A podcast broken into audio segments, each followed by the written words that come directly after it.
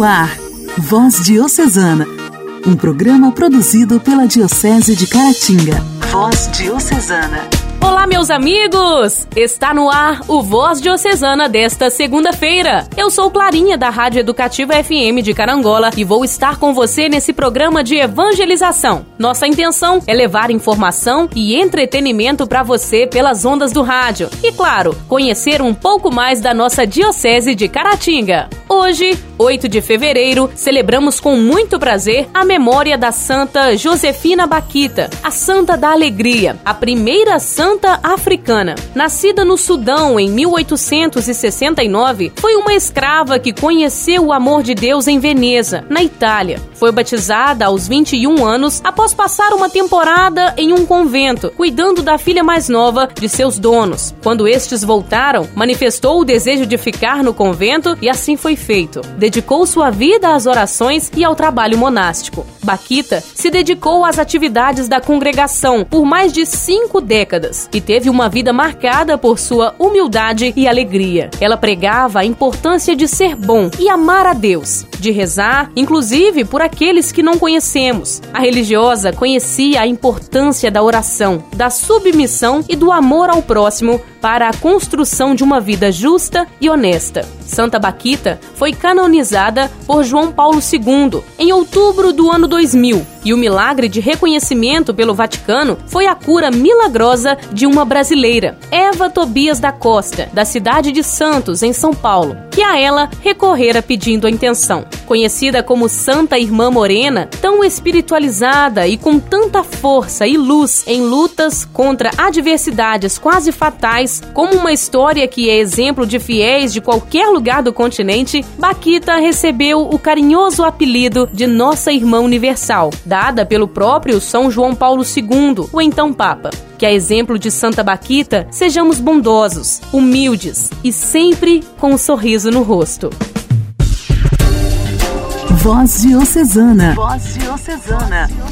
Um programa produzido pela Diocese de Caratinga. Conhecer a língua latina, o latim, facilita na compreensão de muitos termos presentes em textos científicos e também teológicos, além de ser o ponto de partida para muitas línguas, como, por exemplo, o português e o italiano, dentre outros. Das palavras que nosso país e Portugal falam, 80% são de procedência latina. No diálogo de hoje, vamos conversar com o professor José Aristides, de Conceição do Ipanema, sobre como o latim entrou na vida dele. Na próxima quinta, dia 11, é o dia de Nossa Senhora de Lourdes. E nossa amiga Gisélia, da Paróquia do Coração Eucarístico em Caratinga, nos fala da novena em honra à protetora dos enfermos. O professor Aloísio Gentil retorna nessa semana com os últimos capítulos da história de vida de Dom Correia, quarto bispo da nossa diocese. Padre Marlone reflete conosco no Momento Mariano sobre Nossa Senhora de Lourdes e temos a participação da nossa amiga Maria José, de Inhapim. A alegria do Evangelho. O Evangelho. O Evangelho. Oração, leitura e reflexão. Alegria do Evangelho. Vamos ouvir o Evangelho que será proclamado e refletido pelo diácono José Francisco, da paróquia de Inhapim.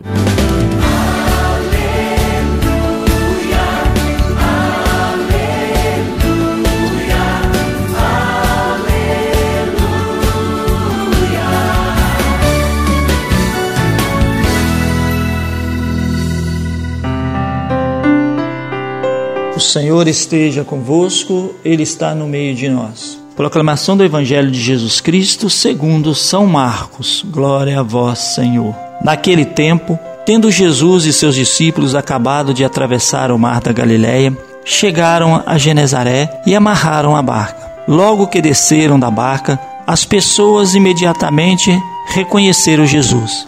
Percorrendo toda aquela região, levavam os doentes deitados em suas camas para o lugar onde ouvia falar que Jesus estava. E nos povoados, cidades e campos onde chegavam, colocavam os doentes nas praças e pediam-lhe para tocar, ao menos, a barra de sua veste. E todos quantos o tocavam ficavam curados. Palavra da salvação. Glória a vós, Senhor. Querido irmão, querida irmã. O Evangelho de hoje nos ajuda a entender como era grande a fé daquele povo. Um povo que não media esforços para estar junto do Cristo. Não media esforços para aproximar do Cristo, ou pelo menos tocar as suas vestes, para que a sua realidade pudesse ser transformada. E era esse povo que partia de cidades distantes, de povoados, colocando seus entes queridos, aqueles que traziam nos seus ombros, carregando de distantes lugares para colocar na presença do Cristo, colocando-os nas ruas, nas praças. Não importava como faziam, mas o importante era estar junto do Cristo. Por isso que o Cristo, ao longo desta caminhada, deste caminho percorrido, ele foi revelando ao mundo quem ele era.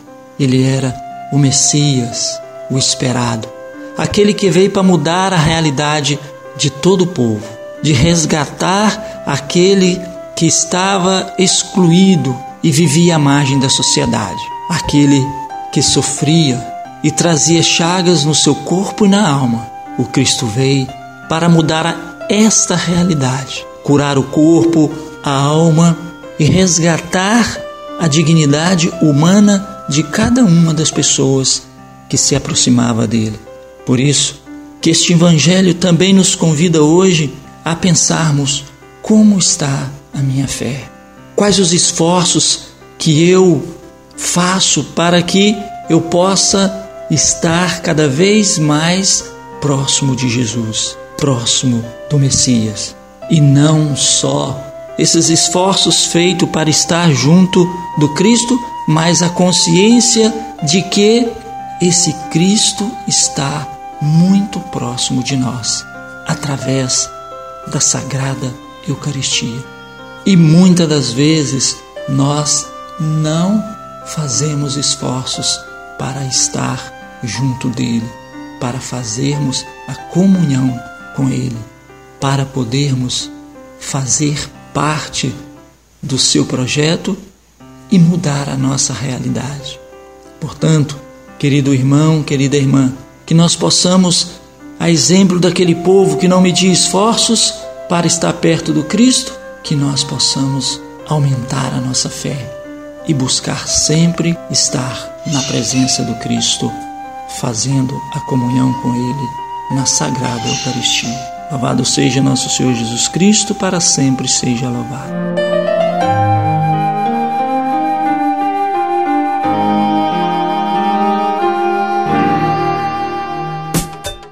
Diálogo Cristão. Temas atuais à luz da fé. Diálogo Cristão. Diálogo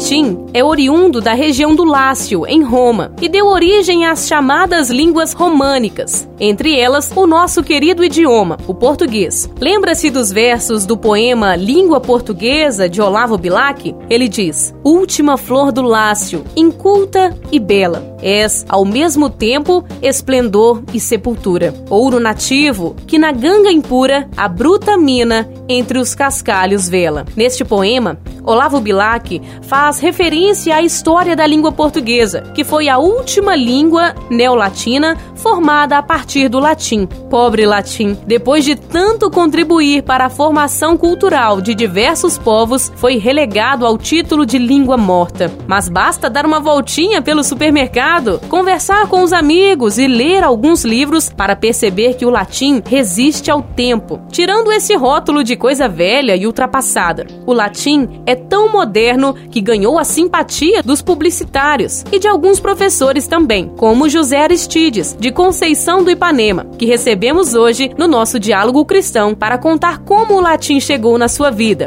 Olá, professor! Seja bem-vindo ao Voz Diocesana. Comece nos contando um pouco da sua história com o aprendizado e também o ensino de línguas? Bom, Clarinha, a minha história com a aprendizagem de línguas estrangeiras é antiga. Hoje eu tenho 40 anos. Despertei uma verdadeira paixão por língua estrangeira desde a minha infância. Aos oito anos, descobri o inglês, o francês, o latim. Aos 11 anos comecei a estudar espanhol, sempre tive curiosidade sobre como outros povos se comunicavam.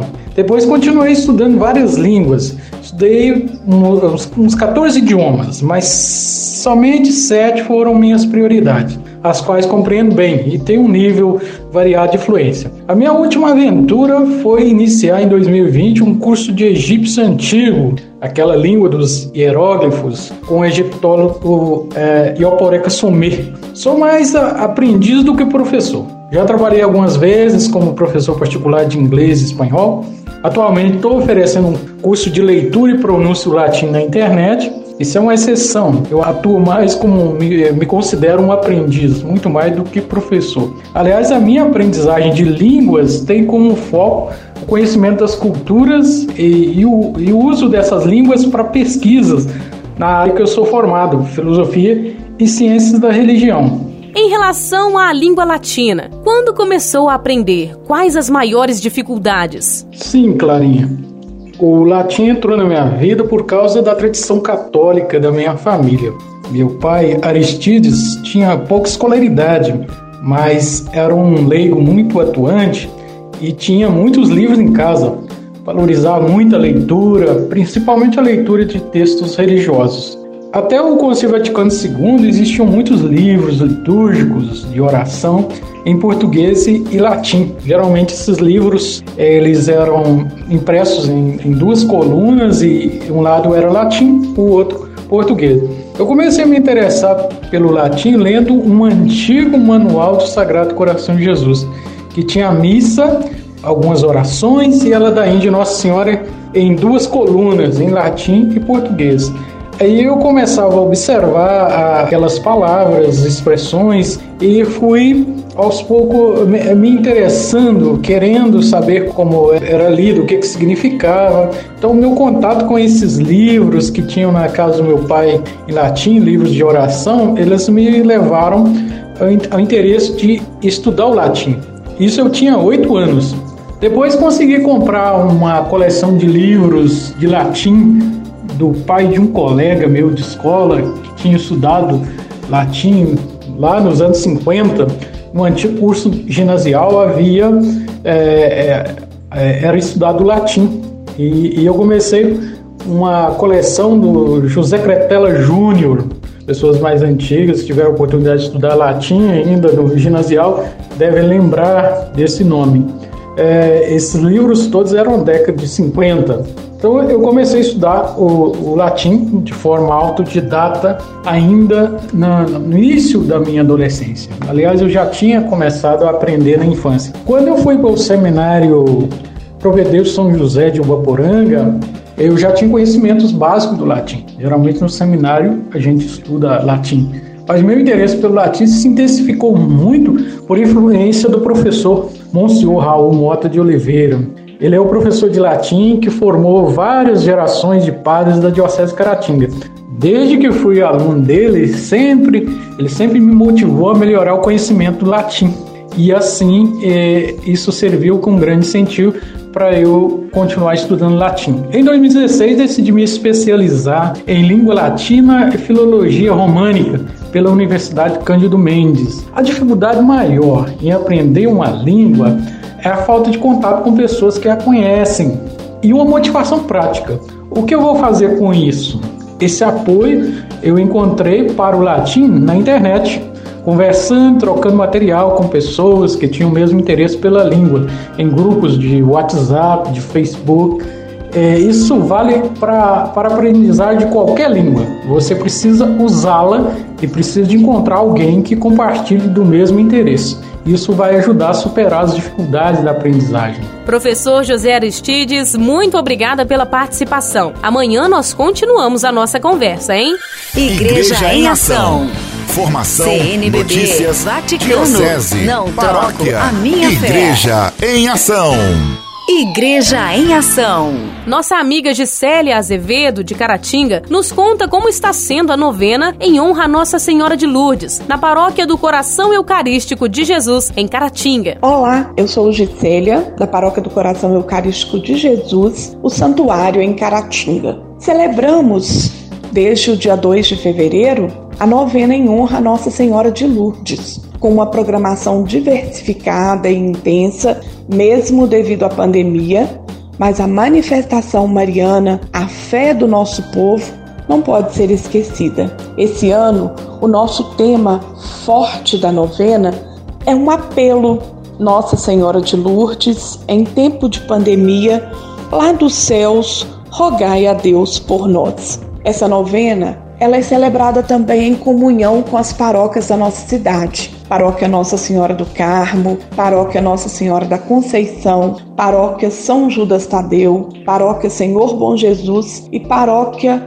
são João Batista Catedral. Nós celebramos em comunhão com todas as paróquias. Também no dia 10, contamos com a participação das irmãs gracianas, que celebram junto conosco os 25 anos de vida presbiteral do Padre Jesus Mateus de Oliveira. Durante a programação, cada noite fica a cargo e a participação da paróquia convidada. Celebramos também no dia 4 e 5 o nascimento e o batismo do nosso fundador, fundador da Congregação dos Sacramentinos, São Pedro Julião Eimar.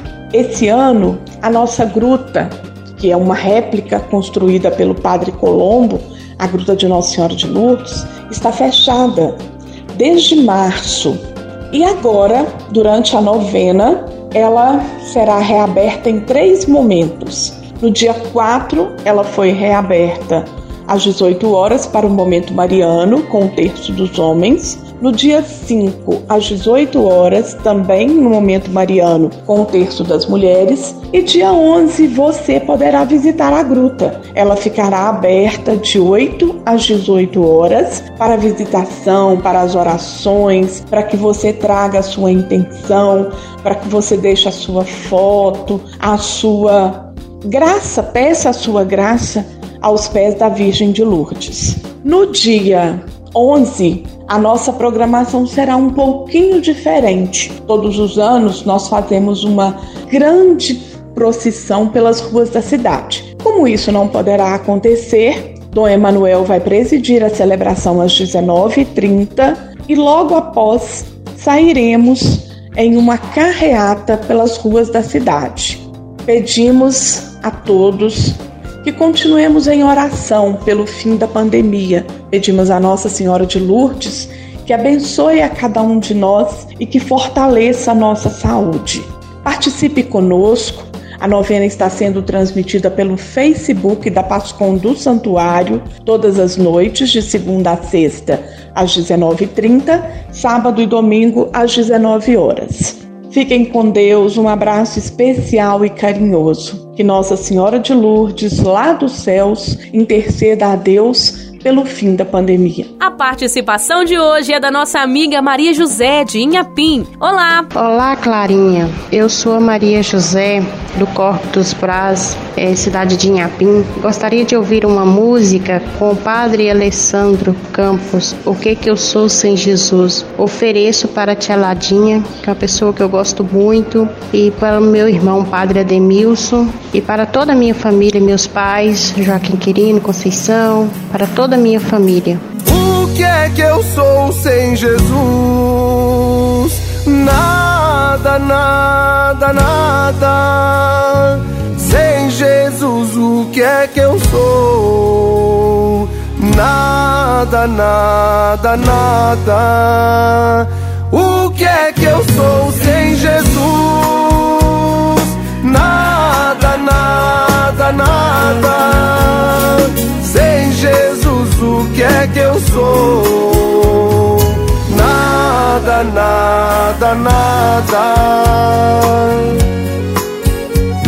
Não vou desistir, preciso seguir.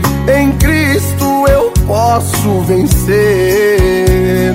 Coração precisa de abrigo e de luz que só no Senhor posso ver.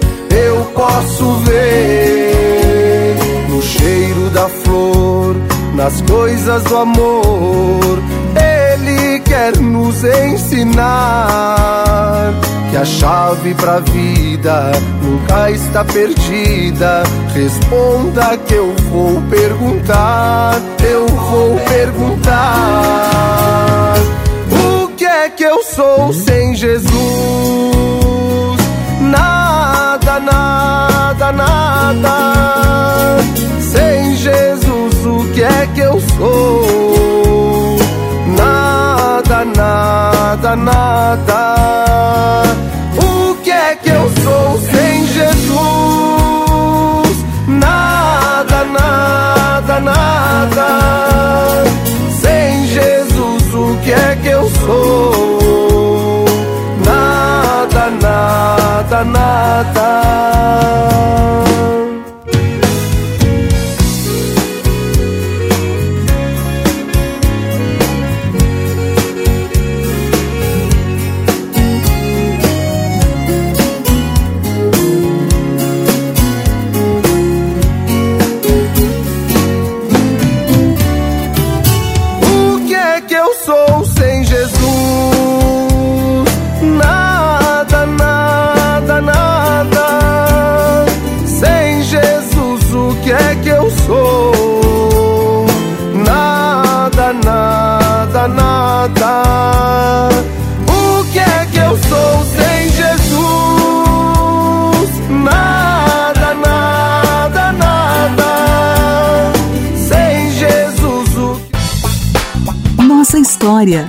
Nossa história, curiosidades e fatos que marcaram nossa diocese. Nossa história. Há vários programas, nosso amigo Aloísio Gentil, professor de História e paroquiano da paróquia São Sebastião de Inhapim, vem nos contando sobre a vida do quarto bispo diocesano, Dom Correia, e ela se encerra essa semana. Olá, Aloísio, seja bem-vindo ao Voz Diocesana novamente. Olá, Clarinha, olá você que nos acompanha pela rádio. É sempre uma alegria poder partilhar com você aqui, dentro do programa Voz Diocesana, deste quadro Nossa História, que tem exatamente essa proposta de levar até você um pouco da história da caminhada do povo de Deus em nossa diocese de São João Batista de Caratinga. Desde o final do ano passado, e no início deste ano de 2021, temos caminhado ao lado do quarto bispo diocesano Dom José Eugênio Correia. Já falamos da sua vida, da sua bela caminhada, que começou lá em Lima Duarte, próximo a Juiz de Fora, passou pela formação aqui no Brasil, né, no Seminário de Mariana, depois foi para a Europa, estudou em Roma, retornou ao Brasil, trabalhou em sua diocese de Juiz de Fora e foi escolhido como bispo da nossa diocese de Caratinga. No meio do povo de Deus de Caratinga, da sua diocese tão querida, ele trabalhou 21 anos. Depois dessa longa caminhada, renunciou ao governo da diocese e voltou lá para sua terra, ou voltou para próximo da sua terra, né? voltou para Juiz de Fora e lá permaneceu até o final da vida e depois, como vimos né, no último programa que participamos aqui, que acabou sendo sepultado, né, o seu corpo trazido para Caratinga, sepultado na cripta da nossa catedral. Hoje e ao longo desses próximos programas, nós iremos partilhar com você um pouco de testemunhos da vida de Dom Correia, em duas perspectivas, né? Vamos apresentar um pouco do próprio testemunho dele enquanto pastor diocesano, enquanto aquele que conduziu a nossa diocese, algumas falas dele, vamos compartilhar com você, e também o testemunho de muitas pessoas que conviveram com ele, tiveram com ele um relacionamento mais próximo, né, e mais intenso de, de caminhada de igreja, ou até mesmo, né, fora da questão da igreja, né, na caminhada educacional, da qual ele também participou ativamente em Caratinga. Então, ao longo dos próximos programas, nós vamos compartilhar um pouco desses testemunhos com você, para conhecermos ainda mais um pouco da vida e da obra, da caminhada de Dom Correia no nosso meio. Basicamente, nós iremos utilizar um material que está publicado na revista Diretrizes da nossa Diocese, que inclusive foi criada exatamente né, no governo dele, lá no início, quando ele chegou em Caratinga, como um jornal inicialmente e hoje é uma revista. Essa revista Diretrizes, lá no ano de 2007, quando Dom Correia completava exatamente 50 anos de caminhada episcopal, essa revista publicou diversos artigos, diversos textos de pessoas que conviveram com Dom Correia, mas principalmente foi documentando as comemorações do cinquentenário da vida episcopal dele. Inclusive chegou a ser produzido né, um vídeo que ficou muito famoso, muito conhecido na diocese, sobre a vida dele, documentando toda a vida dele, a caminhada dele, feito na época pelos então seminaristas Lécio e Marlone, que hoje é o padre Marlone, que participa inclusive do programa Voz Diocesana, e todo esse material foi sendo divulgado pela revista Diretrizes. Então, nesta revista Diretrizes, iremos pensar né, algumas falas do próprio Dom Correia e outras de pessoas que testemunharam a vida, a obra e a realização dele em nosso meio. Por hoje ficamos por aqui, já anunciando né, que nos próximos programas iremos compartilhar com você toda essa obra do Dom Correia nos testemunhos que dele ficaram em nosso meio. Um grande abraço e até o próximo encontro.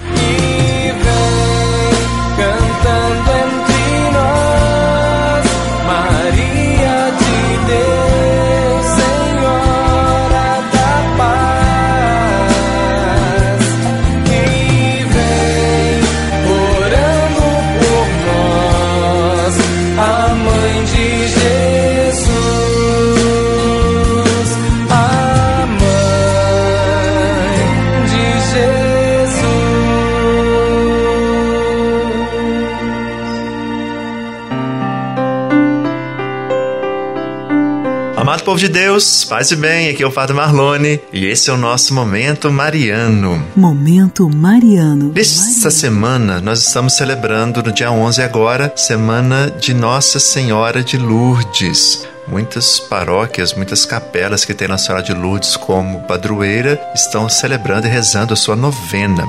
Eh, nesse dia, né, no dia dela, no dia 11, em 1854, em Lourdes, Bernadette, uma jovem camponesa de 14 anos, teve a primeira do que viriam a ser 18 visões de Maria. E hoje, nos quase 170 anos desde então, essa tranquila gruta francesa tornou-se um dos primeiros lugares de peregrinação do mundo, aonde chegam todos os anos milhares de peregrinos que esperam e pedem por uma cura em suas águas. Apesar de Lourdes ser o lugar de uma das mais famosas aparições de Maria, pessoas de numerosos lugares do mundo todo tiveram visões de natureza semelhante. Isso mesmo. Para muitos, as modernas aparições de Maria são uma fonte de imensa graça e consolo. Já para outros, os que discutem as supostas aparições de Maria, a crença nesses sinais tem marcas de superstição. Ora, os dois lados não chegam a um consenso. A corrente que tem como certas as aparições de Maria hoje em dia não crê na descrença de ninguém.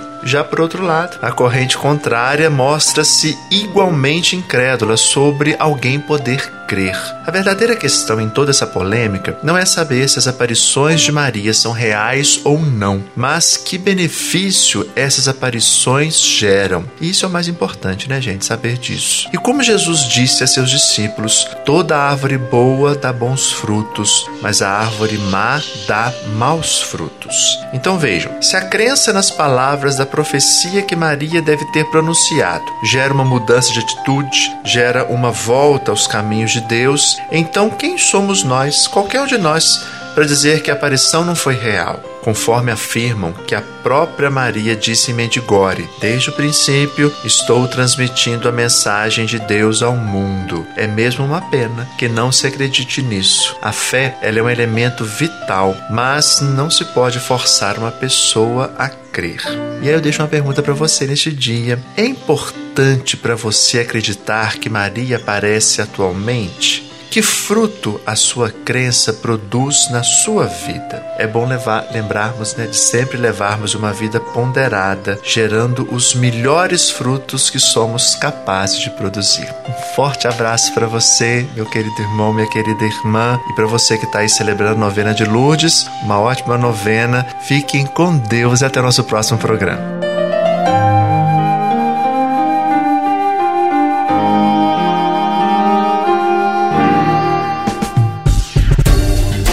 Voz Diocesana. Voz Diocesana. Um programa produzido pela Diocese de Caratinga. Chegamos ao fim do Voz Diocesana desta segunda-feira e eu agradeço muito a sua sintonia, hein? Que você tenha uma semana abençoada e que, a exemplo de Santa Josefina Baquita, mantenha sempre um sorriso no rosto. Viva alegre e servindo ao nosso Senhor. Um beijo grande e até amanhã. Paz e bem. Você ouviu Voz Diocesana, um programa da Diocese de Caratinga. Voz Diocesana.